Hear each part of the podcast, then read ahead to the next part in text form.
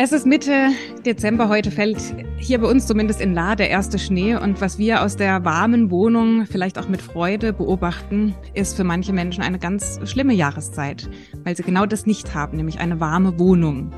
Ich spreche von Obdachlosen, von Menschen, die auf der Straße zu Hause sind und die zu dieser Jahreszeit Tag für Tag frieren und andere Menschen um Geld bitten müssen, damit sie sich etwas zu essen kaufen können. Heute zu Gast habe ich einen Mann, der insgesamt 18 Monate auf der Straße gelebt hat, mehrere Male nur knapp dem Tod entkommen ist und heute, wie er selbst sagt, zurück ins Leben gefunden hat. Er hat ein wunderbares Buch geschrieben, Unter freiem Himmel, bewegende Schilderung aus meiner Sicht seines Weges. Und es war für mich an vielerlei Stelle ein ja, ein Aufrütteln von so manchem Vorurteil, das ich und vielleicht auch wir alle haben im Bezug auf Menschen, die kein Zuhause haben. Ich bin sehr dankbar, dass er sich heute Zeit für mich genommen hat. Herzlich willkommen, André Hoog. Hi, schön, dass ich hier sein darf. Danke für die Einladung. Ja. Ähm, André, wir gehen gemeinsam ein paar Jahre zurück. Du lebst in Gran Canaria und führst ein, ja, ein gutes Leben. Du hast ein Haus, du hast eine gute Arbeit, du hast eine Frau treibst viel Sport, habe ich gelesen in deinem Buch, bis sich eines Tages alles verändert. Nimm uns mal mit in diese Zeit. Was passiert da? Naja, wie du schon sagtest, ich hatte ein recht cooles Leben, hatte eine kleine eigene Firma, die so ihren Mann ernährt hat. Ich bin nicht großartig reich geworden damit, aber war, war sehr komfortables Leben, was ich mir damit ermöglichen konnte. Und ja, schönen Freundeskreis gehabt, einen großen Bekanntenkreis. Äh, und dann verließ mich meine Frau. Die setzte sich eines Sonntags zu mir aufs Sofa, sagte ohne große Vorankündigung den Satz, ich verlasse dich und war am nächsten Tag bei einem anderen Mann im Haus. Und äh, mit der Situation konnte ich überhaupt nicht umgehen. Ich war völlig paralysiert. Mir, das war wirklich, mein, ich sage mal, meine Welt stand still. Das fühlte sich wirklich so an, als wenn die Welt plötzlich still steht. Und das hat sehr lange gedauert, bis sich meine wieder weitergedreht hat. Ähm, ich bin in tiefste Depression verfallen, hab, hatte massivste Schlafstörungen. Also ich hatte das Gefühl, irgendwann Monate nicht mehr geschlafen zu haben, war immer nur noch müde und am Ende meiner Kräfte. Und um die Schlafstörungen zu bekämpfen und auch mit diesen, ich habe meinen Stress früher immer mit Sport abgebaut. Ich habe immer sehr viel gearbeitet früher und habe meinen Stress dann damit abgebaut, dass die Gran Canaria ist ein alter Vulkan, da geht so in der Mitte bis 2000 Meter hoch und da bin ich jeden Abend mit dem Fahrrad hochgefahren. Und äh, damit habe ich dann auch in, in dieser in dieser Ausnahmezeit, als meine Frau weg war, versucht, eben den Stress loszuwerden und auch mich müde zu machen, um mit den Schlafstörungen klarzukommen hat aber nicht viel geholfen. Äh, und dann irgendwann ander, etwa anderthalb Jahre später bin ich durch Zufall auf den Alkohol gekommen und merkte plötzlich, dieser Schmerz, der mich jetzt schon anderthalb Jahre wirklich gequält hat, äh, war weg nach 15 Minuten. Also ich bat da, wir waren, ich war mit einem Bekannten in einer kanarischen Bar und der kam wieder an den Tisch, war zur Toilette und stellte zwei Gläser rum auf den Tisch. Und ich wollte eigentlich gar nicht trinken und der wusste auch, ich trinke eigentlich gar nicht, ich mochte das nicht. Äh, aber der war schon ein bisschen angetrunken und hier trink doch mal, trink doch mal. Und aus reiner Höflichkeit trank ich das dann eben und merkte, dass dieser Schmerz weg ist. Und das war so ein Schlüsselmoment für mich. Äh, ich begann mich ab diesem Zeitpunkt mit, mit Alkohol selbst zu therapieren. Also immer, wenn es mir schlecht ging, trank ich eben Alkohol. Ne? Und das wurde irgendwie immer mehr. Also ich sage heute immer so, das ist ein recht lustiger Satz, aber der war sehr treffend für mich. Äh, erst trank ich nach der Arbeit, dann während der Arbeit, dann vor der Arbeit und dann anstelle der Arbeit. Ich hörte irgendwann auf zu arbeiten. Äh, und da, hab das so für mich immer als kleine Auszeit deklariert. Irgendwann fängst du schon wieder an, läuft gerade nicht gut für dich, nimm dir mal ein bisschen Zeit für dich. Aber in Wirklichkeit war ich ausgestiegen. Also ich, so ganz tief im Innern wusste ich, das wird nie wieder so werden wie früher und ist es auch nie wieder geworden. Nun war ich einen recht hohen Lebensstil gewohnt und habe äh, hab dann einfach von meinem Geld gelebt. Und das war irgendwann zu Ende. Ich hatte noch 1000 Euro auf dem Konto und äh, konnte mir jetzt überlegen, so alle meine Rechnungen für den nächsten Monat zu zahlen und dann so gut wie pleite zu sein oder eben äh, nach Deutschland zurückzugehen und das mit dem Sozialsystem zu versuchen. Und äh, habe mich dann wirklich ganz, ganz schweren Herzen für Letzteres entschieden. Also äh, Gran Canaria, meine, das war mein, mein gesamtes Lebensumfeld war da, das war meine neue Heimat geworden. Ich war sogar schon da auf dem Friedhof und habe mir mal angeguckt, wo ich später mal begraben sein werde. Ich wollte alt werden und sterben. Und ähm, bin da wirklich mit blutendem Herzen da weggegangen, nach Deutschland zurück. Und der Plan mit dem Sozialsystem, der ging gründlich schief. Augenblick mal der ging gründlich schief. So, die ersten Tage, als ich in Deutschland ankam, hatte ich noch ein bisschen Geld und konnte mir so billige Hostels und Jugendherbergen leisten. Äh, aber das war dann eben auch ganz schnell weg. Das funktionierte nur ein paar Tage. Und dann äh, stand ich, dann stand ich plötzlich von, praktisch von einem Tag auf den anderen obdachlos auf dem Alexanderplatz und hatte nicht die geringste Ahnung, wie es weitergehen soll. Ich war zu diesem Zeitpunkt 15 Jahre nicht mehr in Berlin gewesen. Berlin ist eigentlich meine Heimatstadt. Mhm. Aber zu dem Zeitpunkt hatte, war ich 15 Jahre weg. Ich war noch äh, äh, ein Jahr in Köln, vier Jahre in Norddeutschland, dann zwei Jahre in Schweden, acht Jahre Kanaren, summierte sich auf 15 Jahre. Und nach 15 Jahren kennt man auch niemanden mehr in dieser großen Stadt. Und stand dann wirklich völlig mittellos und völlig ohne Ideen und völlig ohne Bekannte auf dem Alexanderplatz und wie gesagt, wusste, hatte keine Ahnung, wie es weitergehen soll. Und dann äh, naja, ich wusste nicht viel über Obdachlosigkeit. Ich wusste, dass Obdachlose eben, ich musste überlegen, wie, wie geht's jetzt weiter? Wie komme ich an Geld? Und ich wusste, Obdachlose betteln. Dann habe ich das damit versucht. Ähm, André, hilf mir nochmal. Du sagst, du wolltest eigentlich in das Sozialsystem einsteigen. Genau, danke, dass du mich Hat wieder. Das nicht funktioniert. Also, ich, das war ja, das Ziel, das war der Plan. Ja, also die ersten Tage durch die Neuorientierung in der komplett neuen Lebenssituation war ich ziemlich unter Stress. Ich brauchte jetzt sofort heute Geld. Also erstmal betteln. So, und dann schob ich das immer so ein bisschen nach hinten mit dem Sozialsystem. Und eines Morgens bin ich, äh, war die Nacht über draußen gewesen, hatte auch noch keine richtige Schlafausrüstung, Isomatter Schlafsack. Bin morgens dann in die S-Bahn zum Schlafen und als ich Gran Canaria verließ, bin ich da, hab mein ganzes komplettes Haus da stehen lassen, bin bloß mit dem Rucksack losgegangen und da war eben alles drin, was, ich, was wirklich wichtig ist in meinem Leben. Alle Papiere, Buch der Familie, äh, Zertifikate und dieser Rucksack wurde mir da gestohlen. Als ich in der S-Bahn wieder wach wurde, ich bin eingeschlafen, war dieser Rucksack weg. Und dann bin ich natürlich auch zum Amt, aber das scheiterte schon immer am Personalausweis. Ja, Personalausweis. Ich sage, habe ich nicht. Ja, dann besorgen Sie sich einen. Man kommt nicht an der Anmeldung vorbei, wenn du zum Jobcenter gehst. Dann habe ich es nochmal in der, in der Kochstraße im Lageso, ist so eine Stelle, wo Obdachlose einen Personalausweis kriegen können, versucht. Geburtsurkunde. War gestohlen, hatte ich nicht. Und als Obdachloser hast kein Internet, kein Handy, kein Telefon. Und nun wusste ich gar nicht, wie ich da, wie ich da jetzt rankommen sollte. Und dann muss man sich auch noch vorstellen, ich kam schon alkoholabhängig auf die Straße, war immer noch schwerst depressiv durch die, durch den Verlust meiner Frau. Und in so einer Lebenssituation habe ich einfach aufgegeben. Dann habe ich gedacht, so, dann bist du jetzt eben obdachlos, dann bist du jetzt amtlich ein Penner, ja. Hm. Das heißt, was hätte es für Alternativen gegeben, an diese äh, Dokumente dran zu kommen? Gibt es Alternativen? Ja, das weiß ich heute, aber wie gesagt, ich mhm. war ja mhm. nur viele Jahre nicht in Deutschland. Die zehn mhm. Jahre, wo ich äh, nicht in Deutschland war, hatte sich Deutschland sehr verändert. Mhm. Und äh, ich bin immer noch der Meinung gewesen, man müsste zur Polizei, um Personalausweis zu beantragen. Bin auch mhm. als erstes hingegangen. Also so eine Sachen. Und erstmal wusste ich gar nicht so richtig, wo gehe ich jetzt überhaupt hin. Jobcenter, die kamen damals mal auf, aber das war noch irgendwie für mich so wie das Arbeitsamt. Ich hatte damit nie zu tun. Ich kannte das System schon mal alles nicht mehr. Und äh, heute weiß ich, okay, man, man ruft dann beim Standesamt an, lässt sich an irgendeine Adresse die Geburtsurkunde schicken, das machen die. Und dann geht man damit eben zu, zum, zum Bürgeramt und holt sich einen Personalausweis. Weiß ich heute, wusste ich aber damals nicht. Und so was wie Streetworker, Streetworker sind so was wie mythologische Wesen. Äh, jeder Obdachlose kennt einen, der einen anderen Obdachlosen kennt, der schon mal einen Streetworker gesehen hat. So ist der tatsächlich. Heute weiß was, ich auch. Ist, was ist ein Streetworker? Was macht der? Na, das sind so Leute, die gehen auf die Straße, äh, kontaktieren eben Obdachlose und versuchen die dann eben wieder ins normale Leben zurückzuführen. Aber mhm. gibt viel, viel, viel zu wenige. Ich weiß auch heute, dass es eine Menge Anlaufstellen in Berlin gibt, aber damals kam niemand und hat es mir gesagt. Und wie hätte ich es erfahren sollen? Ich dachte, okay, bist jetzt obdachlos, Obdachlosen hilft niemand, hatte ich nie beobachtet. Also musste jetzt klarkommen wie irgendwie. Also, wie gesagt, mhm. das Wissen, dass Hilfe da ist, war nicht bei mir. Ne? Mhm.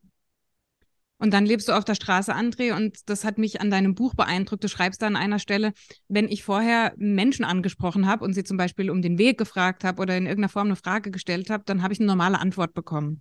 Und als Obdachloser hatte ich niemand mehr wahrgenommen. Die Leute haben so mit maximaler Konzentration an dir vorbeigeschaut, auf ihre Handys geschaut, dass sie dir sozusagen keine Beachtung schenken müssen. Was ist das für ein Gefühl? Na, was ist das für ein Gefühl? Stell dir vor, man behandelt dich so. Mhm. Fühlt sich schlecht an, fühlt sich eklig an. Mhm. Und am Anfang dachte ich, äh, ich hab das ja erst gedacht, naja, vielleicht hast du heute mal irgendwie einen Tag erwischt, wo du an sehr viele schlecht gelaunte Menschen geraten bist. Es gibt mhm. ja manchmal so Tage. Mhm. Aber dann am nächsten wieder und nächsten wieder und dann nächste Woche immer noch und dann denke ich, momentan stimmt ja irgendwas nicht. Und dann habe ich das erstmal, ist mir erstmal klar geworden, was hier gerade passiert, ne? Und äh, ja, fühlt sich nicht toll an und steigert sich auch noch. Also das ist nicht nur Ignoranz, sondern das geht weiter bis zu Beleidigung, Beschimpfung, tätlichen Angriffen, bis zu, also bis zu Mordanschlägen. Obdachlose werden ermordet, regelmäßig. Hm. Das ähm, bin da sehr, oder, oder ich versuche zumindest mich selbst zu reflektieren und zu überlegen, wie ich das, das mache und muss da mir eingestehen und völlig ehrlich eingestehen, dass das sicherlich das eine oder andere Mal auch bei mir schon der Fall war, dass ich in irgendeiner Form weggeschaut habe, versucht habe, irgendwie nicht ins Gespräch zu kommen, obwohl es der andere oder die andere vielleicht gerade wollte. Ähm, spricht vielleicht dafür, dass es auch etwas Unbewusstes ist. Nicht, dass es etwas Richtiges ist, oh, nicht, dass wir uns missverstehen, aber dass es etwas Unbewusstes ist, wo man einfach vielleicht auch mit der Situation nicht umgehen kann. So stelle ich mir das vor. Ja, genau, das ist, das ist überhaupt nie äh, Vorsätzlichkeit oder Böswilligkeit. Also vielleicht bei einigen wenigen, aber so bei der Masse eben nicht. Das ist einfach Gedankenlosigkeit, auch fehlendes Wissen um die Situation von Obdachlosen. Und dann vielleicht, wie du gerade sagtest, auch Berührungsängste. Wie spricht man denn so einen Obdachlosen an? Werde ich permanent gefragt? Ich verstehe die Frage immer ja nicht. Man spricht Obdachlose wie jeden anderen Menschen an. Das sind normale Menschen. Die sehen nur anders aus und haben vielleicht ein bisschen andere Benehmen, weil sie in einer ganz anderen Welt leben müssen als, als Leute mit einer Wohnung. Aber so, ja, aber eben diese, diese Sachverhalte, äh, wie spreche ich ihn an? Vielfach, man hat viele Paradigmen im Kopf, die brauchen ja bloß arbeiten gehen, die sind ja alle selber schuld, das schwirrt ja auch noch unbewusst im Hinterkopf mit rum. Und dann äh, in, in Kombination ignoriert man sie dann lieber, weil Unsicherheit, vielleicht auch ein bisschen, ein bisschen Angst, und dann äh, geht man an denen vorbei und das, das gewöhnt man sich eben an. Diese, man packt sich Schubladen. Wir Menschen brauchen Schubladen, um zu leben. Wenn wir jedes Mal jeden einzelnen Sachverhalt durchdenken müssen, das machen wir einmal, packen den in eine Schublade und wenn wir wieder brauchen, öffnen wir diese Schublade. Und genauso ist es mit obdachlosen Menschen. Äh, man hat den Sachverhalt sich, sich immer vielleicht so ein bisschen im Hinterkopf damit beschäftigt, hat den für sich abgehakt und seine Schublade gepackt und wenn der nächste Obdachlose da sitzt, aha, ja, okay, der Sachverhalt. Und dann ignoriert, wie gewöhnt man sich das eben an? Also eine Kombination aus Unsicherheit, äh, Unwissenheit, bisschen Angst und der gepackten Schublade, ja. Das ist es. Mhm. Aber ich unterstelle den Leuten keine Böswilligkeit. Aber genau diese Unsicherheiten, diese Ängste und dieses Nichtwissen, das versuche ich ja eben mit dem Buch äh, den Leuten zu nehmen. Da erkläre ich das ja eigentlich, äh, wie, das tatsächlich ist und wie man auch Obdachlose ganz normal ansprechen kann, ja. Mhm. Und auch wie man ihnen helfen kann, André. Wie hilft man konkret? Also jetzt, es gibt unterschiedliche Hilfsmaßnahmen. Also Mhm. äh, man muss da ein bisschen, es gibt zwei äh, Bereiche. Also A, wie helfe ich dem Obdachlosen jetzt unmittelbar in dieser Situation? Äh, und äh, dann den anderen Weg, wie ändere ich seine Lebenssituation? Wenn ich einem Obdachlosen einen Schlafsack gebe, eine warme Suppe gebe, ist das alles eine ganz tolle Sache. Wenn ich eine ekelhafte Notunterkunft zur Verfügung stelle, rettet das bei schweren Minusgraden Leben. Aber der ist ja morgen weiter obdachlos und nächste Woche und nächsten Monat immer noch. Also Ziel, grundsätzlich Ziel muss es sein, die Obdachlosen von der Straße zu holen und in wieder in menschenwürdige Verhältnisse zu bringen. Und äh, aber was man täglich, die, die sind ja nun mal draußen, die sind ja da und die leben von der Hand in den Mund. Also die brauchen jetzt, wenn man sie sieht, in dem Augenblick brauchen die Hilfe immer und jeder, den man sieht. Da ist keiner, der da aus Spaß ist oder äh, irgendwie ein tolles Abenteuer erleben will oder der heimlich eine Villa am Grunewald stehen hat oder eigentlich parkt ja der Porsche um die Ecke, was man manchmal einen Unsinn hört. Das ist nicht wahr. Ich kenne nicht einen, der ein Auto hat. Doch einen kenne ich, aber die Geschichte habe ich im Buch erzählt. Und äh, helfen, am besten Geld geben. Geld geben. Man denkt ja immer, okay, ja, jetzt gebe ich dem Geld und dann geht er in den nächsten Supermarkt und holt sich eine Flasche oder Bier und versäuft es oder vielleicht gibt er sogar für Drogen aus. Und ja, macht er, stimmt, es war, tun Obdachlose.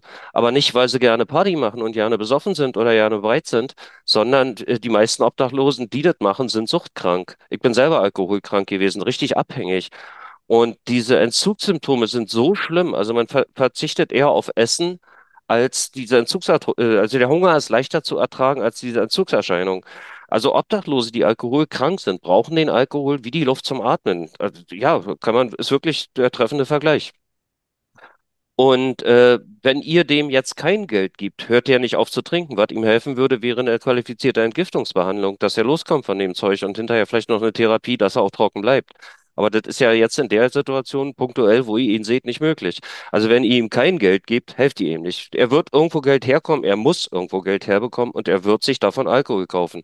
Aber auch ein Alkoholiker braucht, braucht noch Geld. Auch ein Alkoholiker muss essen. Ein Alkoholiker muss eine Fahrkarte kaufen. Sonst Schwarzfahren erwischt werden, endet bei Obdachlosen. Eine Schwarzfahrt endet bei Obdachlosen in der Regel mit einem Monat Haft. 60 Euro Strafe nach 120 Tagen, äh, nach 60 Tagen sind schon 120 Euro durch das Schreiben vom Inkassobüro und durch Beitreibungsversuche äh, äh, läuft da in der Regel eine Summe von 350 Euro auf und bei Obdachlosen wird immer ein Tagessatz von 10, 12 Euro angesetzt. So, da gehen die einen Monat in den Knast für eine Fahrt von 2,90 Euro, finde ich. Okay, das Wort sage ich jetzt nicht, aber ich finde es nicht toll. Äh, also auch ein Obdachloser braucht eine Fahrkarte, der braucht Geld für die Bahnhofstoilette, gerade Frauen. Äh, wir Männer haben ja, wir können uns mal schnell in irgendeine Ecke stellen für kleine Geschäfte. Frauen im Winter, die müssen zur Toilette, vier, fünf am Tag, vier, fünf Euro, ist eine Menge Geld für einen Obdachlosen. Und auch ein Obdachloser will mal eine Tasse Kaffee trinken oder äh, äh, mal ein Stück Schokolade essen. Und Essen auf der Straße ist auch sehr teuer. Wir Menschen mit Wohnung gehen in den Supermarkt, kaufen günstig Lebensmittel ein, haben zu Hause Kühlschrank und Küche und können uns zubereiten und haben leckeres Essen. Hat ein Obdachloser nicht. Also muss der zum Imbiss, muss der an die, in die teure Bäckerei und da die entsprechend hohen Preise zahlen. Also das Leben auf der Straße kostet Geld. Und wenn ihr Obdachlosen helfen wollt, gebt Geld und gebt auch deutlich mal mehr als die üblichen 6 Cent oder 20 oder 50 Cent. Also ich mache das so, wenn ich einen Obdachlosen sehe oder ich angesprochen werde oder mit der Zeitung, ich gebe immer 10 Euro. Ich, okay, ich verdiene relativ gut und kann mir das leisten. Aber 5-Euro-Schein tut nicht weh. Einmal in der Woche einen Obdachlosen einen Fünfer zu geben. Wenn das nur vier Leute an dem Tag machen, hat er sein Geld zusammen was er braucht für einen Tag und muss auch nicht den ganzen Tag rumhetzen. Man hat zum Beispiel nie frei als Obdachloser. Ob man krank ist, ob es einem richtig schlecht geht, ob man 39 äh, Grad Fieber hat, ob die Sonne mit 35 Grad vom Himmel knallt, minus 10 Grad und, und Schneesturm. Man muss raus, man muss auf diesen elenden Bahnhofsvorplatz und Geld besorgen. Jeden Tag, egal was ist, ob du noch laufen kannst und wenn man sich da auf allen Vieren rumschleppt, man muss dahin. Hat man aber am Tag Glück gehabt irgendjemand kam vorbei und hat einen Zehner oder einen Zwanziger gegeben, hat man mal Zeit auszuruhen. Ja, kann man sich irgendwo den Park auf eine Bank setzen, zwei Flaschen Bier holen und einfach mal sich die Sonne auf den Bauch scheinen lassen und mal wieder ein bisschen Kraft tanken. Man hat nie die Gelegenheit auszuruhen. Und äh, ja, also fragt euch doch mal selbst, wenn, wenn, wenn ich, ihr seid in Not, ihr habt nichts und dann komme ich und drücke euch 50 Cent in die Hand, klopfe euch noch freundlich auf die Schulter und sage aber auch nicht vertrinken und äh, gehe dann mit stolz geschwellter Brust von dann. Was macht ihr denn mit 50 Cent? Das hilft nicht. Ne? Also Geld geben. Und noch viel cooler ist, äh, fragen. Hallo, Mensch, ich sehe dich hier immer sitzen und ich bin, habe jetzt schon ein paar Mal äh, dir vielleicht einen Euro in den Becher getan oder zwei und ich wollte mal fragen, brauchst du irgendwas? Kann ich dir mit irgendwas helfen? Und dann werdet ihr teilweise mit Wünschen konfrontiert, die an Bescheidenheit nicht so unterbieten sind. Eine kleine Taschenlampe, dass der abends und unter der Brücke brennt kein Licht da. Sind aber Obdachlose wegen Schutz vor Regen. Eine Taschenlampe, ein kleines Taschenmesser, um sich das Brötchen aufzuschneiden oder mal eine Dose als Werkzeug. Ein Radio. Ein Radio ist für Obdachlose das Tor zur Welt. Du hast kein Geld mehr für eine Zeitung, kein Internet, kein Fernsehen. Aber wenn du so ein Radio hast, kannst du die Nachrichten hören, kannst den Wetterbericht hören. Das ist total wichtig für Obdachlose. Wie wird das Wetter heute? Wie wird das nächste Nacht? Äh, vielleicht kannst du dich auch am Samstagnachmittag mit den Kumpels mal hinsetzen, eine Flasche Bier aufmachen und mal ein Fußballspiel anhören und dich einfach mal wenigstens für anderthalb Stunden wieder wie ein normaler Mensch fühlen. Ja, also so eine kleine Sachen, das kostet alles überhaupt kein Geld. Also hingehen und fragen. Und fragen ist auch Würde geben. Ihr Mhm. nehmt den wieder als Menschen wahr. Ihr gebt von eurer Zeit, ihr seid freundlich zu dem. Niemand ist freundlich zu Obdachlosen. Ja. Ja, das ist, äh, und auch nochmal, ich gebe nur Geld und Essen. Aber in meinem Buch habe ich ein Beispiel beschrieben. Äh, Ein Obdachloser sitzt in der Nähe von einer Bäckerei zum Beispiel und hat da seinen Schnorrplatz, sitzt da jeden Tag. Und jeder, der ihm irgendwie helfen will, kauft Kaffee und ein belegtes Brötchen. Tolle Sache. Der erste, der zweite, der dritte, der achte am Tag, morgen wieder, nächste Woche, nächsten Monat, irgendwann kannst du keinen Kaffee und Brötchen mehr sehen. Ja, und dann lehnt man nicht ab. Und dann entstehen natürlich gleich wieder so eine Gerüchte, ja, der wollte ja gar kein Essen, der wollte nur Geld für Alkohol, um zu saufen. Und schon hat man eine tolle Geschichte, die man erzählen kann, warum man dem jetzt kein Geld gibt. Ja, also helfen direkt und unmittelbar auf der Straße ist Geld geben. Ansprechen, fragen. Wie kann ich dir helfen? Wenn der sagt, naja, nee, im Moment nicht, legt ihm Zehner in den Becher. Alle toll. Habt ihr, habt ihr wirklich geholfen? Dann habt ihr wirklich geholfen. Und die zweite Bereich, das ist aber nochmal ein ganz anderes komplexes Thema, äh, Obdachlose wirklich von der Straße zu holen. Das ist die Hilfe, die gebraucht wird. Und die wieder in ein normales Leben zurückzuführen. Und die müsste eigentlich ja ein reiches Land wie Deutschland in irgendeiner Form auf die Beine stellen können, wenn wir jetzt mal den Staat als auch in der Verantwortung sehen, da mitzuhelfen. Ah, Ja, absolut. Also ich sag's mal so, in Deutschland gibt es Geld wie Dreck auf der Straße. Also die, man sieht, wie der Staat die Milliarden ausgibt. Also ich habe mir mal ausgerechnet, wenn man äh, also pro Sekunde eine Zahl zählen könnte und 24 Stunden am Tag zählen kö- könnte, bräuchte man 31,7 Jahre, um bis zu einer Milliarde zu zählen. Und der Staat speist damit rum, als wenn es Konfetti ist. Also Geld ist wohl offensichtlich da, unterstelle ich jetzt einfach mal äh, wird bloß nie für Obdachlose ausgegeben. Seit Bestehen der Bundesrepublik weigert sich die Bundesregierung vollständig und konsequent, sich überhaupt mit dem Thema Obdachlosigkeit nur zu beschäftigen. Die Länder und die, die Kommunen, die Städte machen das, äh, aber auch selbst, wir hatten ja die Ecke Breitenbach in Berlin als Sozialsenatorin und der war das wirklich ein Herzensanliegen. Mhm. Aber auch so eine Leute können das machen, wenn sie ihre, ihre Ideen nicht bezahlen können, wenn ihnen einfach nicht genug Geld zur Verfügung gestellt wird. Ja. Und dadurch wird eben verhindert, dass Obdachlosen geholfen wird. Unser, unser Hilfesystem ist denkbar ungeeignet, Obdachlosen zu helfen. Warum? Wir haben so ein Stufensystem. Das fängt an so mit den niedrig, niedrigschwelligen Notübernachtungen. dann kommen diese Obdachlosenheime und dann eventuell eigentlich mal eine Wohnung. Muss man Luft holen. Mhm. Ähm, Problem sind diese Obdachlosenheime. Äh, Da, ähm, Obdachlose sind ja normale Menschen. Ich, ich, ich war vorher ein ganz normaler Mensch. Die, alle Obdachlosen auch. Also 99 Prozent gibt da auch natürlich die klassischen Loser, Schule abgebrochen mit 14 schon Drogen, Alkohol und so. Die gibt's auch draußen natürlich. Aber in der Regel waren das vorher alle ganz normale Menschen, die mitten im Leben standen. Und die haben ja auch Pläne und Ideen für ihr weiteres Leben. So, kommst du aber in dieses Obdachlosenhilfesystem, bestimmt jeder über dich. Jeder bestimmt, was du zu machen hast, was du nicht zu machen hast. Du darfst keinen Besuch empfangen. Du, oder darfst nur zu bestimmten Zeiten Besuch empfangen, aber der darf zum Beispiel auch nicht weiblich sein, weil Männern so i- idiotischen Regeln existieren. Mhm. Es werden, du musst an Maßnahmen teilnehmen, äh, Kochkurse, integrative Kochkurse, re reintegrative Maßnahmen, so werden es verkauft. Mhm. Ich dachte, was macht ihr denn da? Ja, wir gehen da morgens hin, schmieren uns unser Frühstücksbrötchen, dann kochen wir uns einen Teller Spaghetti und dann gehen wir wieder nach Hause. Reintegrative Maßnahmen ins Leben? Also echt, wirklich? Du musst aber hin. Wenn du nicht hingehst, verweigerst du die Maßnahmen und die schmeißen dich wieder raus. Legst du dich mit einem Sozialarbeiter an, der irgendwie über dein Leben bestimmen möchte und du bist damit nicht einverstanden, weil du andere Ideen hast, ist ja dein Leben. Äh, Wie maßt der sich an, über dein Leben zu bestimmen? Und du lehnst dich dagegen auf, hast du ganz schnell den Stempel Querulant auf der Stirn und fliegst wieder raus. Und rausfliegen aus dem Obdachlosenheim heißt sofort wieder auf der Straße zu stehen. Und alles, was man bis dahin geschafft hat, war für die Katz. Du fängst wieder bei Null an, landest wieder äh, voll im Dreck und musst den ganzen Weg nochmal neu gehen. Und da stößt du dann vielleicht auf den nächsten Sozialarbeiter. Ich hatte mal ein Beispiel, äh, in, in dem Obdachlosenheim, wo ich war, war ein ehemaliger Heroinabhängiger. Und der hatte, war schon über zwei Jahre clean, glaube ich, und äh, hatte sich auch ein soziales Umfeld aufge aufgebaut, hatte hier und da mal kleine Jobs wieder, aber all- also echt auf einem guten Weg und ist einmal schwach geworden und hat ein Blech Heroin geraucht.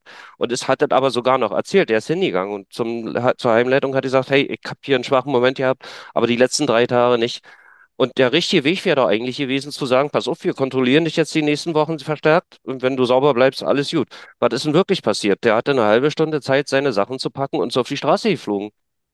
Und äh, alles, was er bis dahin erreicht hatte, es war weg. Ich habe den dann noch eine Woche bei mir wohnen lassen, dann habe ich ihn in so einem Obdachlosenheim untergebracht, wo die Sozialarbeiterin, er wollte in eine Entgiftung und die Sozialarbeiterin schickte ihn über Wochen durch die Stadt, irgendwelche Papiere zu besorgen.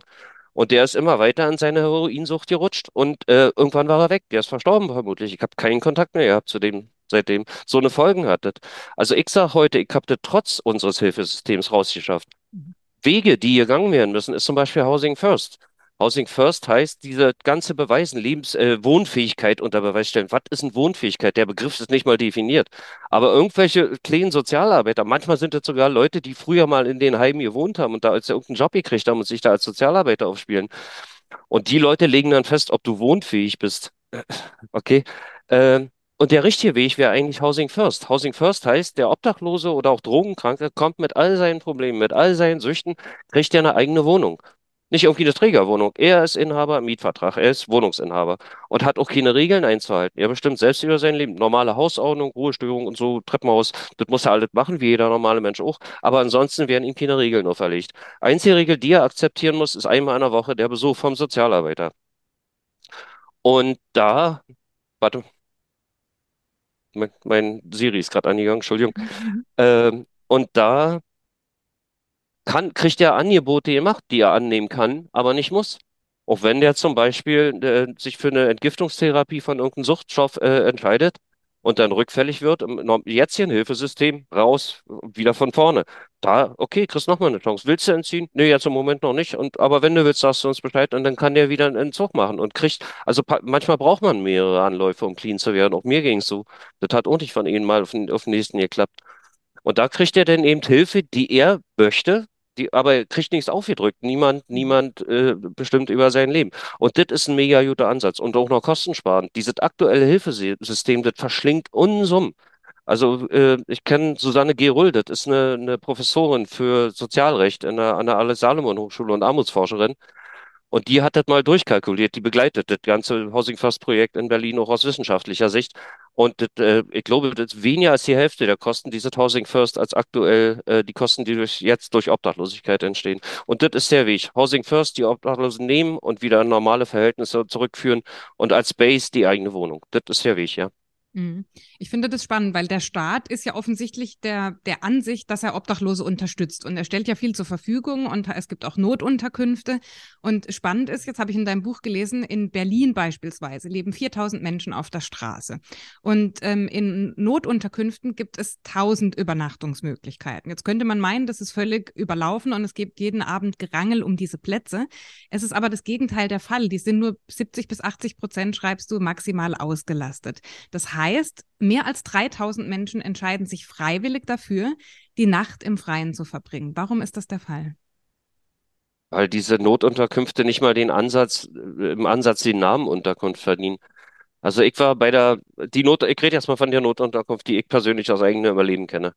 Das war in der Lehrter Straße von der Berliner Stadtmission. Also ich fange mal anders an. Wenn man so Unterkünfte in den Medien sieht, manchmal werden ja auch Pressevertreterinnen gelassen, äh, das ist was anderes, was die Pressevertreter sehen, als was die mhm. Obdachlosen am Abend sehen. Man sieht da einen hübschen Raum, da stehen vielleicht ein Doppelstockbett oder auch zwei drin und das sieht eigentlich echt annehmbar aus. Man überlegt sich, hm, also lieber doch so mit, mit, mit drei anderen Leuten in einem halbwegs annehmbaren Raum zu schlafen, als bei minus 10 Grad unter einer Brücke. Trotzdem gehen die Obdachlosen unter der Brücke. Da fragt man sich doch eigentlich, müsste man sich doch eigentlich fragen, warum? Ja.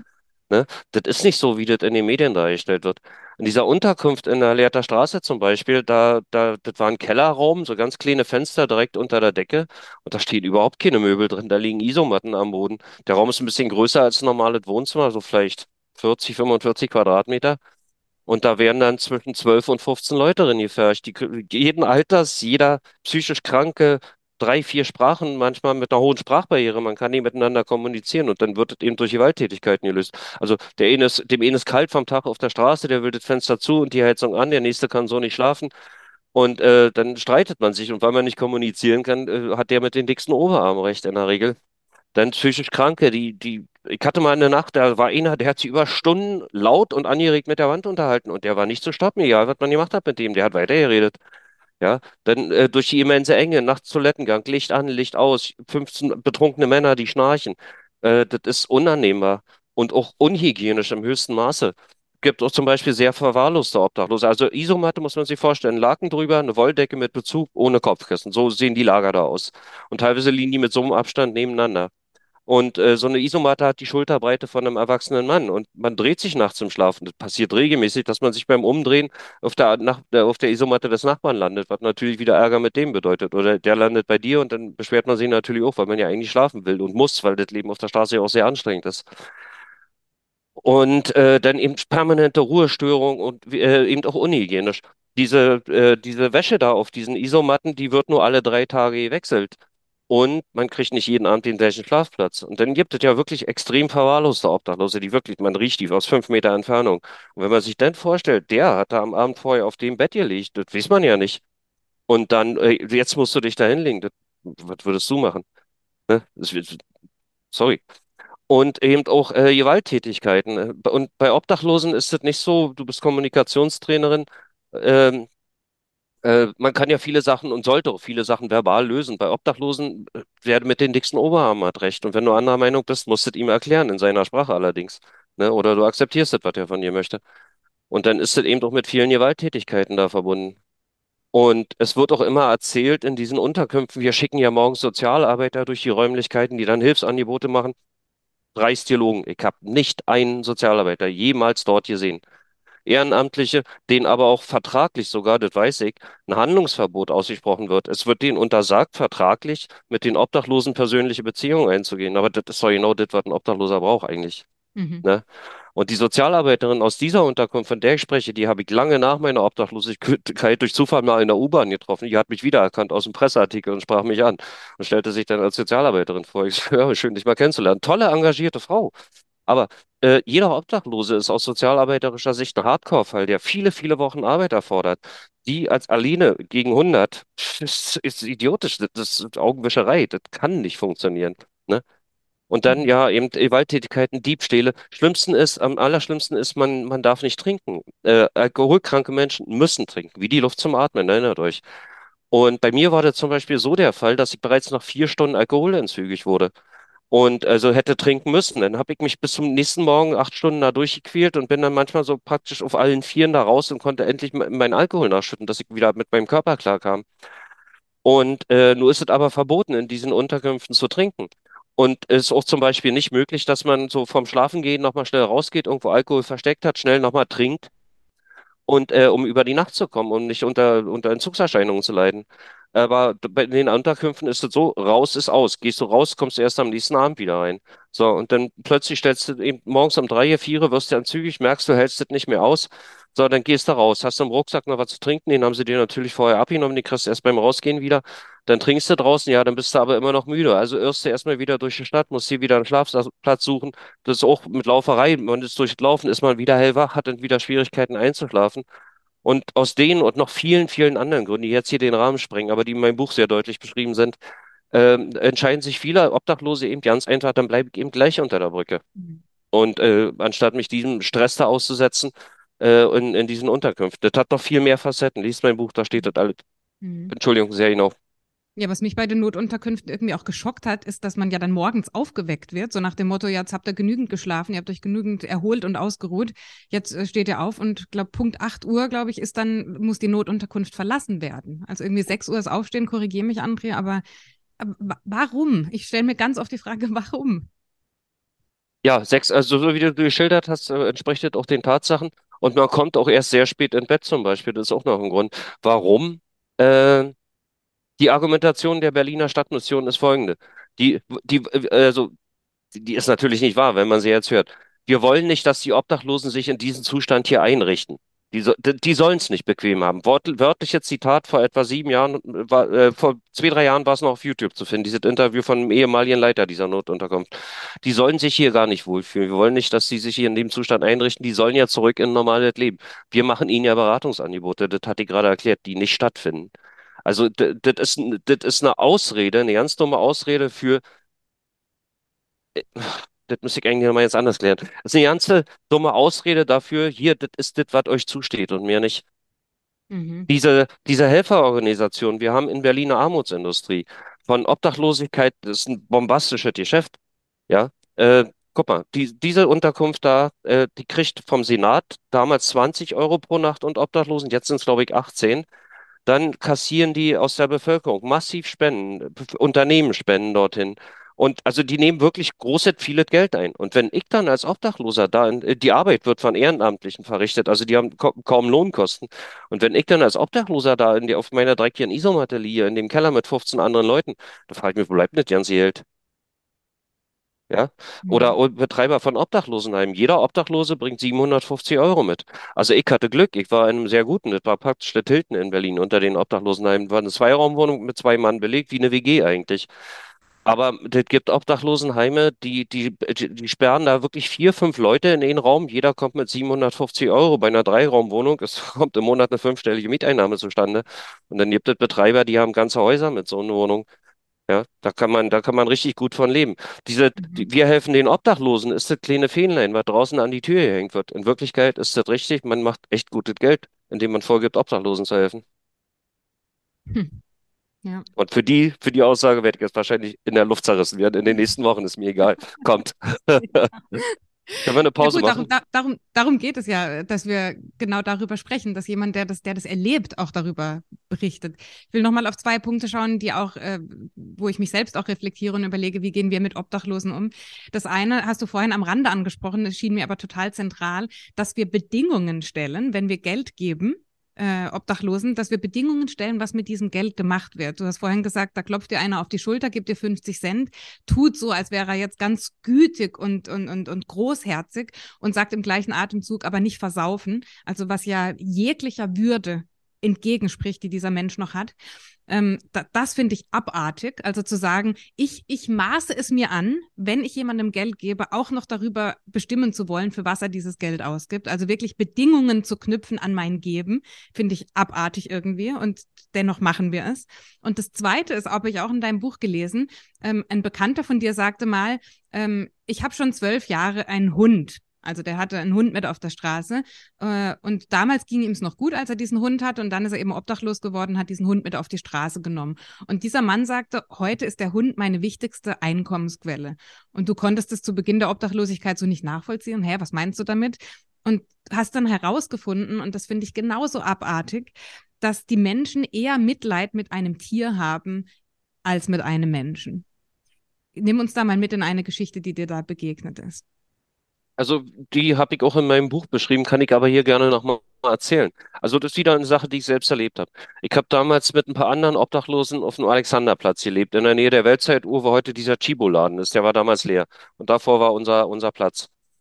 Und die anderen Kollegen, die saßen dann eben davor, hatten so Becher vor ihren Füßen und ich stromerte so den ganzen Tag über den Alexanderplatz, wie das zu meiner Art war, und habe Leute angesprochen. Und einer dieser Obdachlose hatte einen Hund dabei, Balu.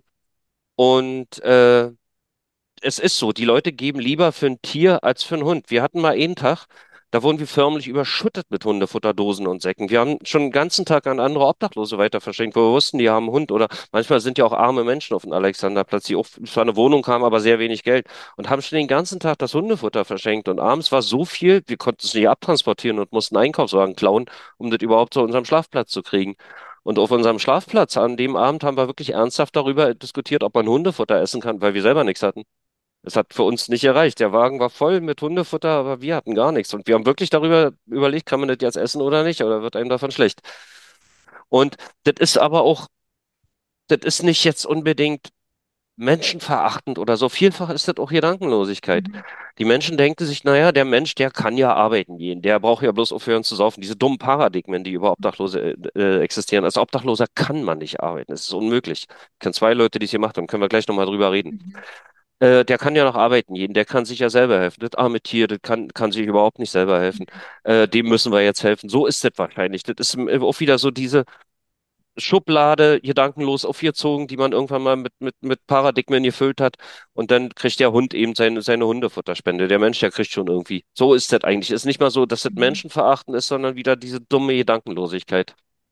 Deswegen halte ich es auch für so wichtig, dass man über solche Dinge spricht, weil oftmals ist es ja keine bewusste, ähm, in meinen Worten, Respektlosigkeit oder dass ich jemanden bewusst missachten möchte, sondern es ist einfach, wie du es beschreibst, wunderbar, eine Gedankenlosigkeit. Und gegen sowas können wir ja leicht etwas tun. Ne? Da können wir Bewusstsein schaffen und zu sagen, was, was kann, wie kann ich mich da in so Momenten anders verhalten?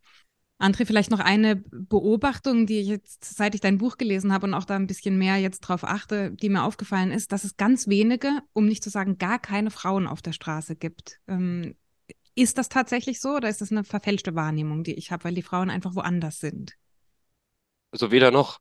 Also grundsätzlich, Frauen werden natürlich genauso oft obdachlos wie Männer. Aber Frauen wird auch eher mal Unterschlupf wert als Männern. Ähm, also eine Frau ist schwächer als ein Mann körperlich, einfach jetzt mal so von der reinen Körperkraft her. Und äh, Frauen werden auch viel, viel eher als, als hilfebedürftig wahrgenommen. Der Mann, der ist ja nun mal ein Mann und der kann ja nur sein eigenes Ding drehen, so ist es ja in vielen Köpfen. Und somit wird einer Frau auch schnell mal eher mal ein Zimmer zur Verfügung gestellt als ein Mann.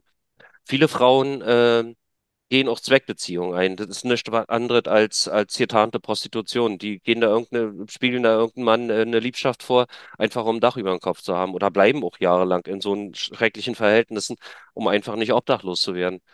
Und äh, also wie gesagt, Frauen werden öf- äh, genauso oft obdachlos wie Männer, aber Frauen wird eher geholfen als ein Mann. Mhm. Deswegen sind we- weniger Frauen auf der Straße sichtbar. Und Kindern dann wahrscheinlich auch, oder? Also Frauen und Also Kinder.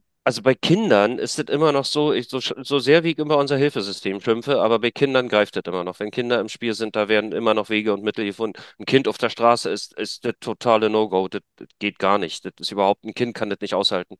Mhm. Das, das, das ist so furchtbar da draußen. Das ist nichts für ein Kind. Und da greift unser Hilfesystem glücklicherweise immer noch, wenn Kinder involviert sind. Mhm. Da Mhm. kommt es auch nicht immer zu den besten Lösungen, aber die Kinder landen auf jeden Fall nicht auf der Straße her. Mhm. Worüber ich in deinem Buch auch viel gelesen habe und es hat mich ähm, aufgerüttelt auch an vielerlei Stelle, ist, ist der Tod unter Obdachlosen. Dass viele Obdachlosen natürlich auch diese Temperaturen, die wir jetzt gerade draußen haben und auch einfach die Lebensweise überhaupt nicht überleben.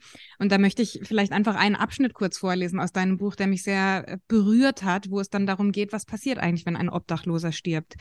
Und da schreibst du Folgendes. Wenn Obdachlose sterben, verschwinden sie in den meisten Fällen einfach, so als hätte es sie nie gegeben.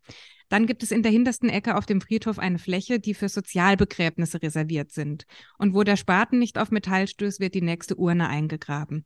Kein Grabstein und zu meiner Zeit nicht mal ein Namensschild. Und in den allermeisten Fällen kommen bei Obdachlosen auch keine Angehörigen mehr zur Beerdigung. Und auch Grabreden werden so gut wie nie gehalten. So endet dann ein 60- oder 70-jähriges Menschenleben. Uh, da habe ich erstmal geschluckt, diese, die, diese Einsamkeit auch und diese, was natürlich damit zusammenhängt, dass viele Menschen sich vermutlich auch von Obdachlosen distanzieren. Wahrscheinlich und so wie du das beschreibst, dann auch Familie und gute Freunde. Ist dir das auch so gegangen in deiner Zeit? Das ist ein allgemein, das ist nicht nur mir so gegangen, das ist sogar ein allgemeines Phänomen. Also wir Menschen, okay, wir, wir sind ja eigentlich soziale Wesen und man hilft sich so ein bisschen. Und allerdings auch nicht so, wie es sein müsste, wenn ich jetzt mal Bulgarien und Deutschland vergleiche. Äh, in Sachen äh, soziale Verhaltensweisen, Hilfsbereitschaft gibt es da immense Also, Unterschiede. du sagst Bulgarien, weil du gerade in Bulgarien lebst, ne? Ja, noch genau, ich, ich lebe in Bulgarien jetzt seit einem Mhm. Dreivierteljahr knapp. Und äh, Aber man hilft sich immer noch so ein bisschen, solange sich das um kleine Probleme handelt. Also Auto ist kaputt, Reparat Geld für Reparatur ist nicht da und dann gibt man schon mal ein bisschen, leiht man schon mal ein bisschen Geld raus oder so. Aber sobald du wirklich in ernsthafte Schwierigkeiten kommst, wo man merkt, da, da wird ja wahrscheinlich nicht mehr rauskommen, wenden sich alle ab von dir. Ich hatte auf Gran Canaria, als ich, äh, ich hatte wirklich einen großen Freundes- und Bekanntenkreis. Äh, also irgendwie waren ständig Leute zu Besuch. Und ich, äh, ich hab auch, war auch immer irgendwie verabredet in dieser Zeit. Also entweder habe ich gearbeitet oder habe irgendwelche Menschen getroffen. Also egal, wo ich war, ich musste danach irgendwo noch hin. Das war, so war mein Leben. Ich war wirklich hochgradig eingespannt. Und äh, das hat kein Vierteljahr gedauert auf den Kanaren. Da war ich völlig allein. Ganz allein. Niemand war mehr da. Meine, äh, auf den Kanaren ist es zum Beispiel so, wenn du Nachbarn und Bekannte auf der Straße triffst, bleibt man stehen, hält einen kurzen Smalltalk. Also Wetter und scheiß Regierung oder irgendwas. Äh, das ist Freundlichkeit, Höflichkeit, das macht man da einfach so. Und der Weg zum Supermarkt bei mir, der dauerte vielleicht fünf Minuten, aber ich habe immer mindestens 20 Minuten gebraucht, weil ich ständig irgendeinen Bekannten getroffen habe und kurz stehen bleiben musste. Und irgendwann äh, sah ich, wie Leute plötzlich nicht mehr zurückgrüßten, Straßenseite wechseln, wechselten. Das gipfelte sogar darin, dass ich in, in, in Bars, das ist nicht so wie in deutsche Kneipen, sondern Bars sind da soziale Treffpunkte.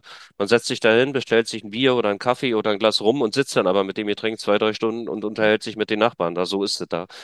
Äh, und äh, plötzlich wurde ich äh, aus diesen sozialen Treffpunkten ausge ausgegrenzt, wurde, hab, wurde einfach nicht bedient oder also rausgeworfen sogar, richtig, oder verprügelt einmal, das ist mir auch passiert. Und auch so meine ganzen deutschen Bekannten, jahrelang, ich habe da vielen Leuten wirklich geholfen, gerade so in Sachen Webdesign oder auch andere handwerkliche Sachen, niemand war mehr da. Und das ist so, wirklich, wenn du, wenn du einen gewissen Punkt der Problem, äh, also einen gewissen Grad der Problem Massivität überschritten hast und die Leute sehen, so, da bei dem könnte es ernst werden, da könnte wirklich jetzt wirklich mal große Hilfe nötig sein, wenden sie sich ab von dir. Man denkt ja auch immer noch, ich habe viele Freunde, ich habe ja meine Familie, ich kann denn da schlafen oder da schlafen, aber der Gast und der Fischer haben eins gemeinsam. Nach drei Tagen fangen sie an zu stinken, beide. Die Leute haben ihr eigenes Leben, die haben, man stört irgendwann. Und okay, dann lasst es nicht drei Tage, sondern drei Wochen dauern, aber dann stört man, wenn man da auf dem Sofa liegt und die wollen ja auch ihr Privatleben haben. Und dann geht man vielleicht zum nächsten und zum nächsten. Und wenn es richtig gut geklappt hat, hat man vielleicht so ein Vierteljahr, aber dann hat man alle durch und dann weiß man nicht mehr wohin. Und dann ist die Straße ganz plötzlich da. Und das kann ganz schnell gehen, nur krank werden reicht. Ich hatte mal eine Situation in meinem Leben, da ging es mir wirklich gut. Ich hatte einen, äh, einen guten Job, da hatte ich 2000 Mark, D-Mark-Zeiten war das noch 2000 Mark Fixum, hat ungefähr 4000 Mark mit äh, Verkaufsprovision verdient jeden Monat und hatte noch einen Nebenjob in einem Ingenieurbüro, das ungefähr auch nochmal 2500 Mark eingebracht hat. Hat 8500 D-Mark, richtig viel Geld damals, also äh, vergleichbar mit heute 14.000, 15.000 Euro von der Kaufkraft. Mhm. Und äh, schickes Haus gehabt, zwei Autos vor der Tür, Pool im Garten, zwei Terrassen, eine nach Osten und Westen, ganz tolles Leben gehabt. Und dann äh, hat, bekam ich einen Burnout. Ich habe einfach zu viel gearbeitet in dieser Zeit. Und dann wurde ich auch noch von meiner Partnerin verlassen. Also Kranken, plötzlich war ich krankgeschrieben, Verkaufsprovision weg, Nebenjob weg. Aus 8.500 waren plötzlich 2.000 geworden. Nach sechs Wochen bin ich ins Krankengeld gerutscht und dann gab es noch 63 Prozent von den 2.000. Und allein die Kaltmiete für mein Haus betrug 1.000 Mark. Und plus äh, Wasser für den Pool und Heizung und was da alles so kommt. Und, äh, und ich hatte noch einen Mietvertrag unterschrieben mit einer neunmonatigen Kündigungsfrist. Und das, äh, also ich hatte mal einen Monat in dieser Zeit, da ich am Monatsersten alle meine Rechnungen bezahlt und hatte noch 50 Mark. Ich hatte nichts falsch gemacht. Und ich hab das geschafft. Ich hab den Untermieter reingenommen, hab auch nur deren Zimmer beheizt, hab selber am Kalten gesessen. Ich kam da irgendwie durch, aber das war echt haarig und wackelig. Also nichts falsch gemacht und aus einem richtig guten Leben mit viel, viel Geld und völliger finanzieller Freiheit, die ich damals genossen habe, innerhalb von wenigen Wochen in, in wirklich existenzbedrohliche Situationen geraten. Ja, das kann reichen. N nur krank werden. Keine Drogen, kein Alkohol, kein Mhm. Faulsein, sondern einfach krank geworden. Und das kann jedem passieren.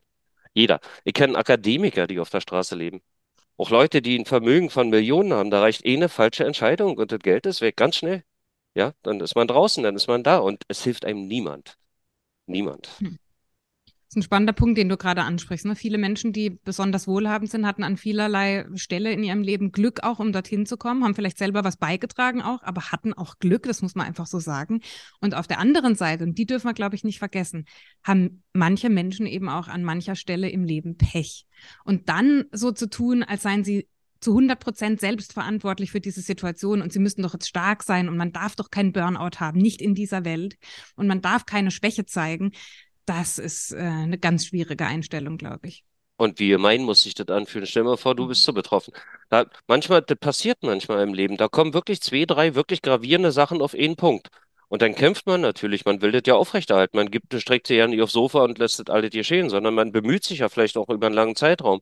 Und dann geht das alles in die Brüche, trotz aller Kämpfe. Und dann kommen noch Leute und verhöhnen dich, indem sie dir sagen, ja, bist ja selber schuld. Was? Echt? Wie fühlt man sich dabei, wenn man das gesagt mhm. kriegt, ne? Das ist mies. Hm. Hm.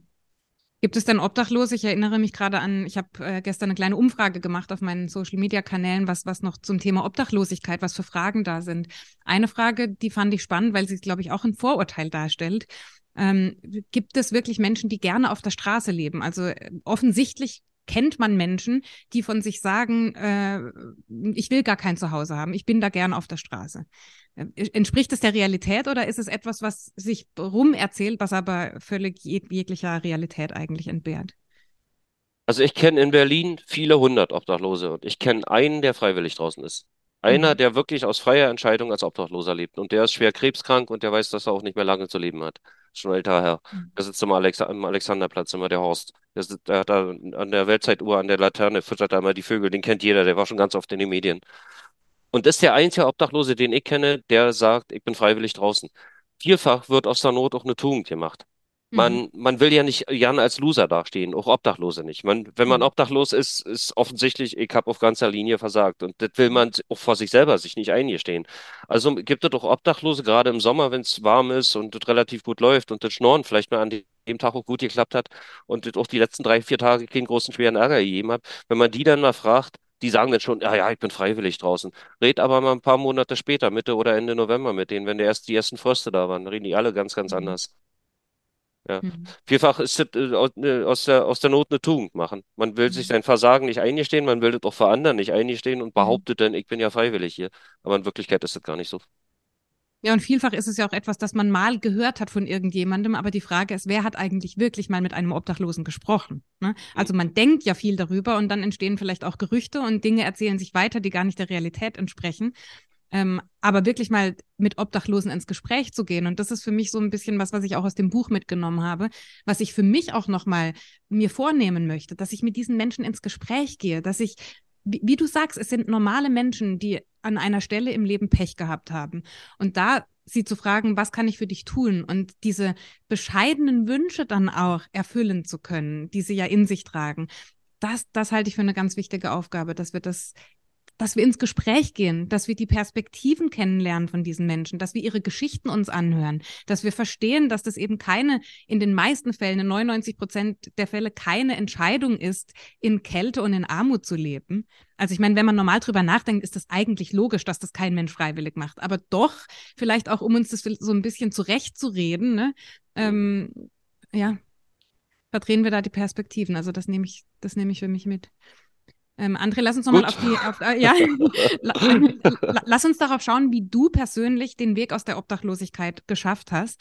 Und ähm, vielleicht da auch nochmal eine Frage anknüpfen, die aus der Community kam. Wie, wie ist es eigentlich mit Papieren? Also oftmals ist das Verständnis nicht da, zu sagen, das müsste doch eigentlich, der Weg aus der Obdachlosigkeit müsste doch eigentlich einfach sein. Wir haben ja so etwas wie Arbeitslosengeld, wir haben Hartz IV, wir haben ein soziales System, das Menschen auffängt. Jetzt hast du vorhin schon gesagt, manchmal ist es schwierig. Es gibt Gewalt, es gibt Diebstahl, Geburtsurkunden sind nicht da, Personalausweise sind nicht mehr da. Aber dafür muss es ja in irgendeiner Form eine Möglichkeit geben. Wie, also, wie ist, waren da deine ersten Schritte? Was für Hürden gab es vielleicht? Und wie kann man auch Menschen dann dabei helfen, diesen Weg zu gehen? Weil das muss ja das Ziel sein. Natürlich im Moment helfen, dass sie über den Tag kommen, aber wie du es schon sagst, langfristig auch begleiten. Hm. Das sind jetzt eigentlich drei große komplexe mhm. Themen, die du ja nicht brauchst. Ich, ich nehme mir mal die Sache mit den Papieren raus. Mhm. Also, wie ist es bei mir gewesen? Äh, also draußen auf der Straße Papiere aufzubewahren, ist, ist, es wird ständig irgendwas geklaut. Man verliert auch ständig Sachen. Alles, was man besitzt, muss man mit sich rumtragen. Und morgens beim Einpacken bleibt dem vielleicht genau das Portemonnaie liegen am Schlafplatz, das da natürlich auch nicht lange liegt. Und äh, bei mir war es so, ich hatte ja am Anfang versucht, äh, äh, da beim Amt Hilfe zu kriegen und das scheiterte eben genau an den Papieren. Und ganz zum Ende tauchte am Hauptbahnhof ein Streetworker auf. Der ist dann mit mir zum Lagiso gefahren, hat da auch sich stark gemacht für mich. Die wollten mich natürlich gleich wieder wegschicken, aber der Streetworker hat da eben so lange insistiert, bis, äh, bis die mich endlich äh, mit mir überhaupt mit mir gesprochen haben. Und dann saß da eben ein Polizist, der hatte mir Fragen gestellt. Wie hieß die erste Wohnadresse von Ihnen? Wie hieß der Standesbeamte, der sie getraut hat? Wie war der Mädchenname ihrer Schwiegermutter? Und hat dann E-Mails geschrieben und telefoniert und hat die ganzen Sachen gegenkontrolliert. Und nach fast drei Stunden Verhör hat er gesagt, ja, ich glaube Ihnen, dass Sie der sind, für den Sie sich ausgeben. Ich stelle Ihnen Personalausweis aus. Alleine als Obdachloser, ich hätte es nie geschafft. Die hätten gar nicht mit mir gesprochen. Mhm. So war das bei mir. Da muss einer mitgehen. Aber auch selbst wenn vielleicht noch eine Geburtsurkunde da ist, dann fehlt das Geld für die Pass, für die Passbilder. Acht Euro. Das ist viel Geld für einen Obdachlosen, richtig viel. Dann muss man die Gebühren für den Personalausweis zahlen. Immer für den vorläufigen, den man ja sofort braucht, weil der andere ja unter Umständen vier Wochen dauert. Und dann nochmal die Gebühren für den richtigen Personalausweis. Das Geld, was oftmals einfach nicht da ist. Ja, und dann wird man auch auf Behörden oft einfach nicht ernst genommen oder wird da rumschikaniert. Oder hol mal doch diese Papiere. Das ist ich, äh, äh, auch selbst heute noch. Wenn ich auf dem Amt bin und der Sachbearbeiter mir sagt, aber wir brauchen ja noch, das treibt mir die Galle hoch, das habe ich bis zum Erbrechen gehört. Ich bin Tage und Wochen durch die Stadt gefahren, habe irgendwelche Zettel zusammen besorgt und Stempel und Unterschriften und habe sie dann nach Liste dem Sachbearbeiter auf den Tisch gelegt. Na, jetzt brauchen wir aber noch. Das, das, zu explodieren. Ehrlich, macht mich jetzt gerade beim Erzählen. Mhm. Ja, und dann äh, teilweise ja hatten auch Obdachlose eine unlösbare Situation. Stelle A gibt das Papier nicht raus ohne den Stempel der Stelle B und die Stelle B gibt den Stempel nicht ohne pa Ste- das Papier der Stelle A. Und dann hängst du dazwischen und kannst überhaupt nichts unternehmen. Also das wird absichtlich auch herbeigeführt, oft so weit. Ich weiß nicht, warum die Behördenmitarbeiter so mit Obdachlosen umgehen. Oder ich habe mal einen Obdachlosen, da war ich Streetworker am Kältebahnhof Lichtenberg. Der, den habe ich in der Nacht kennengelernt und habe ihm auf den Zettel geschrieben. Ich sage, morgen, da ist dein Amt, da ist die Adresse, die Straßenbahnlinie so und so. Da musst du hin in diese Abteilung und äh, ganz äh, einfacher Sachverhalt. Das war kein großer Aufwand. Am nächsten Tag steht der unverrichteter Dinge vor mir. Und dann bin ich am nächsten Tag nach meiner Nachtschicht, bin ich noch mit dem da hingefahren, hat das sofort geklappt. Ich sag, wieso hat denn das gestern nicht geklappt? War die Antwort. Mhm. Ne? Und so läuft es mit Obdachlosen. Also Obdachlose brauchen Hilfe, der Leute, die mit ihnen zu Behörden gehen. Obdachlose sind ja auch Menschen, die können, die können eine Lok fahren, die können, weiß ich nicht, einen Computer programmieren, aber haben vielleicht Schwierigkeiten, äh, ein Behördenformular auszuverstehen und auszufüllen. Manchmal scheitert es an so banalen Sachen und dann, oder da wird eine Frage im Formular nicht verstanden und dann trauen die sich nicht zu fragen, wollen ja auch nicht als blöd dastehen und dann wird es falsch abgegeben oder gar nicht abgegeben. Also Obdachlose brauchen Hilfe, Leute, die mit denen zu Behörden gehen, die sich da stark machen, für die, die helfen, die ganzen äh, Verwaltungsvorgänge damit abzuwickeln. Das ist zum Beispiel eh ein Teil der, der Hilfe, der ganz wichtig ist, ja. Und vielleicht dann auch auf der anderen Seite zu sagen, die, diese Einstiegsmöglichkeit oder die Hürden, die werden für Obdachlose gar nicht so hoch gelegt, sondern das einfach alles ein bisschen leichter zu gestalten und weniger aufwendig auch. Oder vielleicht sogar eine bevorzugte Behandlung, weil das ja wirklich eine Lebenssituation ist, die ist echt außergewöhnlich und, und äh, vielleicht müsste man denen sogar noch besonders helfen und denen Mhm. besonders leicht machen. Das wäre eigentlich, das wäre eigentlich das Beste, was Mhm. passieren müsste, ja. Also du hast es geschafft mit den Papieren. Wie ging es dann für dich weiter? Mhm. Dann, äh, dann bin ich dann, äh, also ich hatte dann zwar Geld, aber das lag noch bei, bei meiner Betreuerin, davon wusste ich gar nichts. Also ich habe es dann später bekommen, auch klaglos, ohne dass ich da groß fragen musste, aber ich wusste ja nicht, dass das da ist, muss ich mal ehrlich sagen. Und äh, bin dann nochmal richtig doll abgestürzt. Ich war, war dann, bin, äh, das ging wirklich ums Leben am Ende. Ich war, das beschreibe ich im Buch da, ich war da in einem Zustand, der, ich war eigentlich ja kein richtiger Mensch mehr. Und hatte mich auch schon abgefunden, äh, zu sterben, also hatte mich schon mit meinem eigenen Tod abgefunden. Und da kamen zwei junge Frauen an den Hauptbahnhof und überredeten mich zu einer Entgiftungstherapie, also gegen erheblichen Widerstand meinerseits. Und das war so die Initialzündung. Als ich dann den Alkohol endlich aus dem Körper hatte, was auch nochmal keine so ganz leichte Sache war, äh, begann ich wieder klar zu sehen, wenn man so viel, so viel Alkohol trinkt wie ich, man wird richtig zum Alkoholzombie. Vielleicht hast du das schon mal beobachtet. Alkoholiker irgendwie ab einem gewissen Grad, die haben irgendwie alle die gleichen Verhaltensweisen. Irgendwie benehmen sich alle gleich. Das sind so Alkoholzombies. Und äh, beim, beim mein Stadium des Alkoholmissbrauches war, das war ganz krass. Man trifft völlig andere Entscheidungen. Man sieht die Welt mit völlig anderen Augen. Man, man ist gar nicht mehr man selbst. Man ist Sklave des Alkohol in, in ganz vielen Facetten. Und da verließ dann so der Alkohol meinen Körper und auch mein, mein Verstand und ich begann endlich mal, also da war der, kam mal so ein Moment, da habe ich erstmal realisiert, in welche, welche Gefahr ich mich da befunden habe. Also Mhm. ich habe wirklich krasse Dinge erlebt, das ging mehrfach ums Leben. Und ich dachte, ich habe ja, jetzt hast du so viele Schüsse vor den Bug gekriegt. Der nächste, der wird ein Volltreffer, der wird dich versenken und dann bist du weg hier. Und du musst jetzt was unternehmen, jetzt oder nie.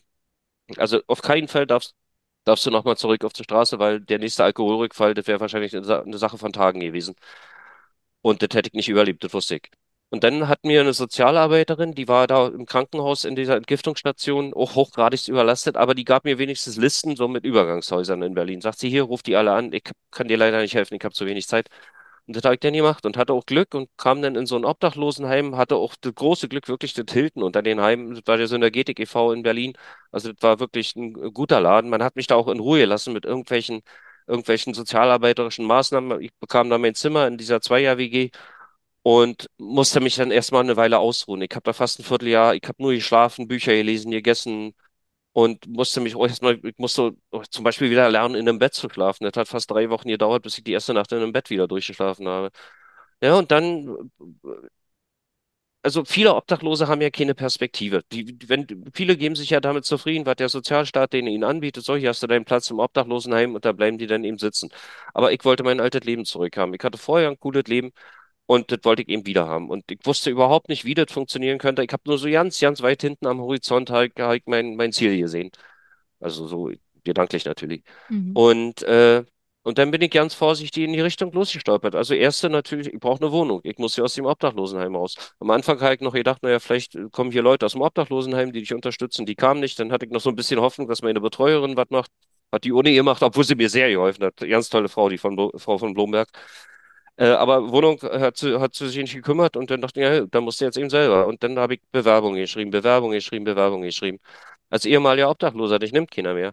Wenn du, äh, man muss eine Schufa-Auskunft bringen. Und vielfach Obdachlose hatten vorher Mietschulden aufgebaut und die stehen in der Schufa. Mietschulden in der Schufa, keiner gibt dir eine Wohnung. Ja. Oder wer war denn der, die, die Mietschuldenfreiheitsbescheinigung vom Vormieter? Hat kein Obdachloser. Ja, wieso hast du die nicht? Na, ich war obdachlos. Ja, okay, wir melden uns bei dir. So läuft das in der Regel. Also es ist ganz schwer, als ehemaliger Obdachloser eine Wohnung zu kriegen.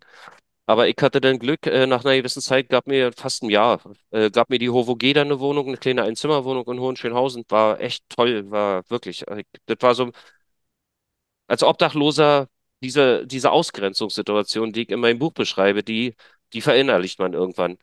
Und das war, das war so das Schlimmste, psychisch aus dieser Situation da rauszukommen, mich nicht mehr so als ausgestoßener Obdachloser zu fühlen. Das war der aller, aller, aller schwierigste Schritt während meiner ganzen Rückkehr in die Gesellschaft. Und die Wohnung trug erheblich dazu bei. Jetzt bin ich amtlich kein Obdachloser mehr. Ich habe einen, Briefkasten, da steht mein Name dran und eine Klingel. Das war ganz toll. Als ich zur Wohnungsübergabe kam, stand ich vor der Tür und wartete auf den Hausmeister und sehe plötzlich, da steht mein Name am Briefkasten. Das war ein ganz toller Moment.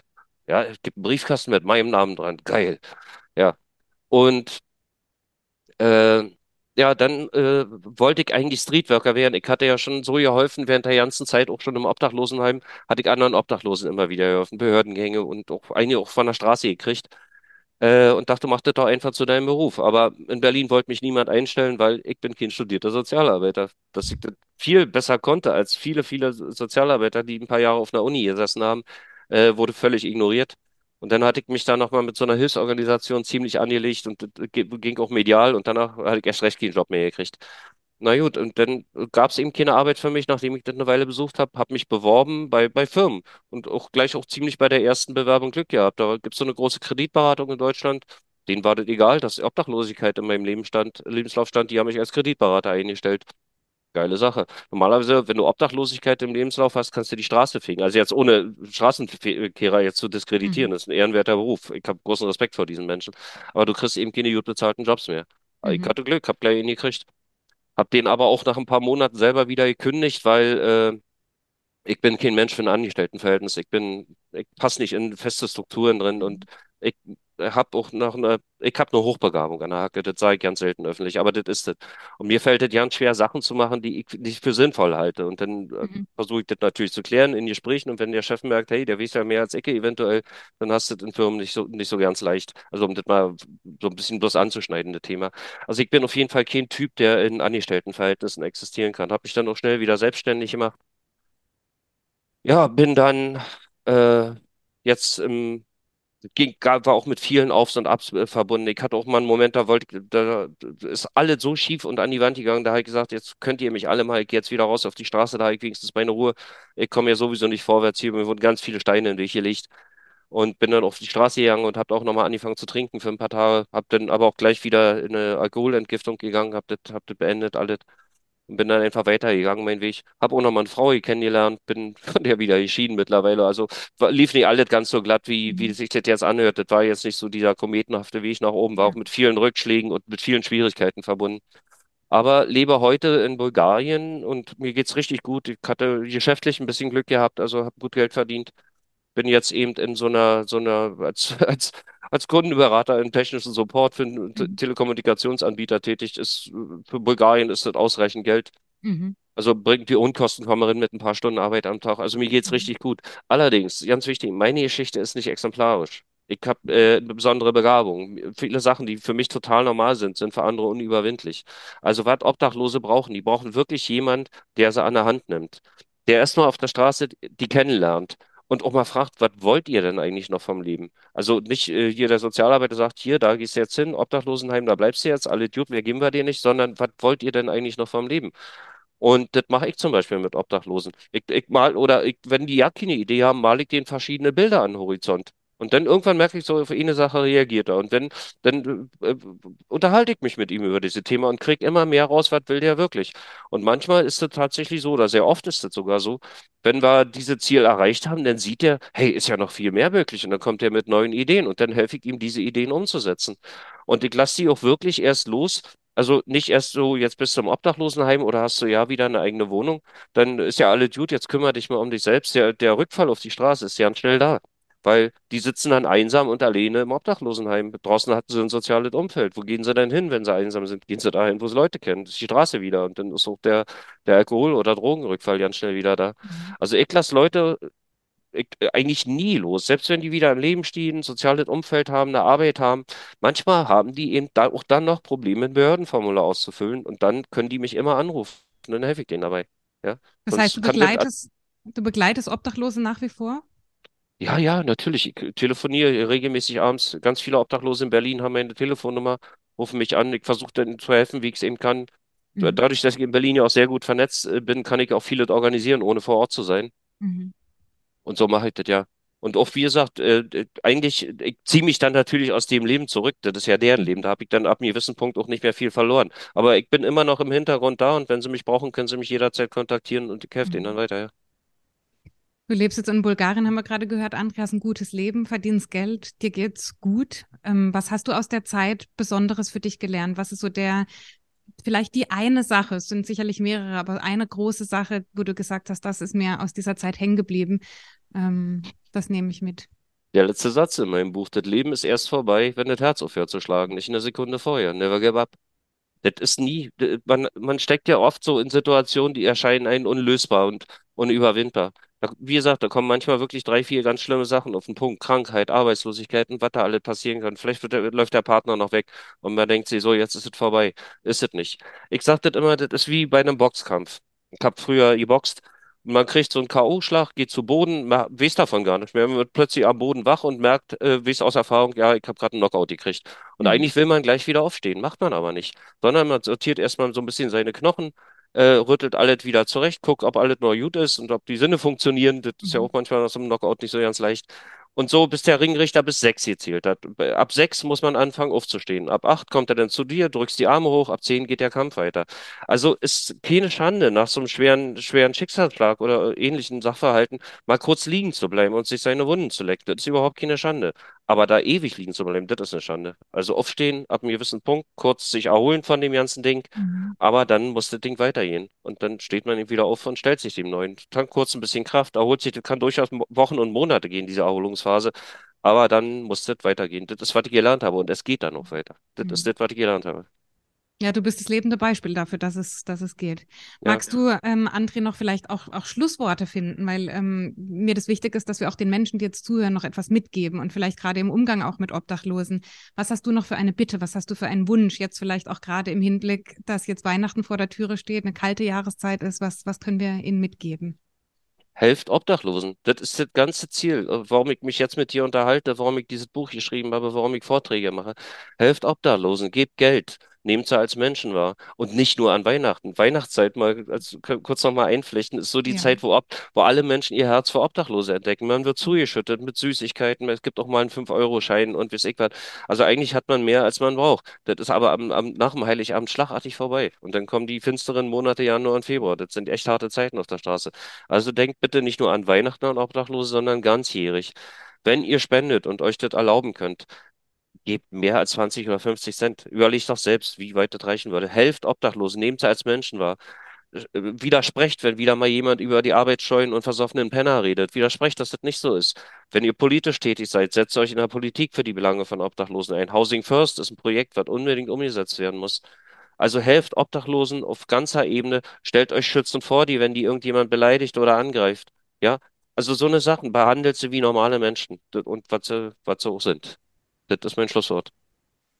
Ja, vielen Dank, André, dass du mit dem Buch und auch mit diesem Gespräch ein ganz breites Bewusstsein für Obdachlose geschaffen hast und ähm, nicht nur für das Bewusstsein sensibilisiert hast, sondern auch Mut gemacht hast, dass es Wege gibt, da rauszukommen. Und ich für mich nehme mit, dass ich da einen Beitrag dazu leisten möchte, in welcher Form auch immer. Und wenn es nur ein kleiner Beitrag ist in meinem äh, Gestaltungsfeld, ist mir das wichtig, da nicht mehr wegzuschauen und, und etwas dafür zu tun, dass sich das ändert.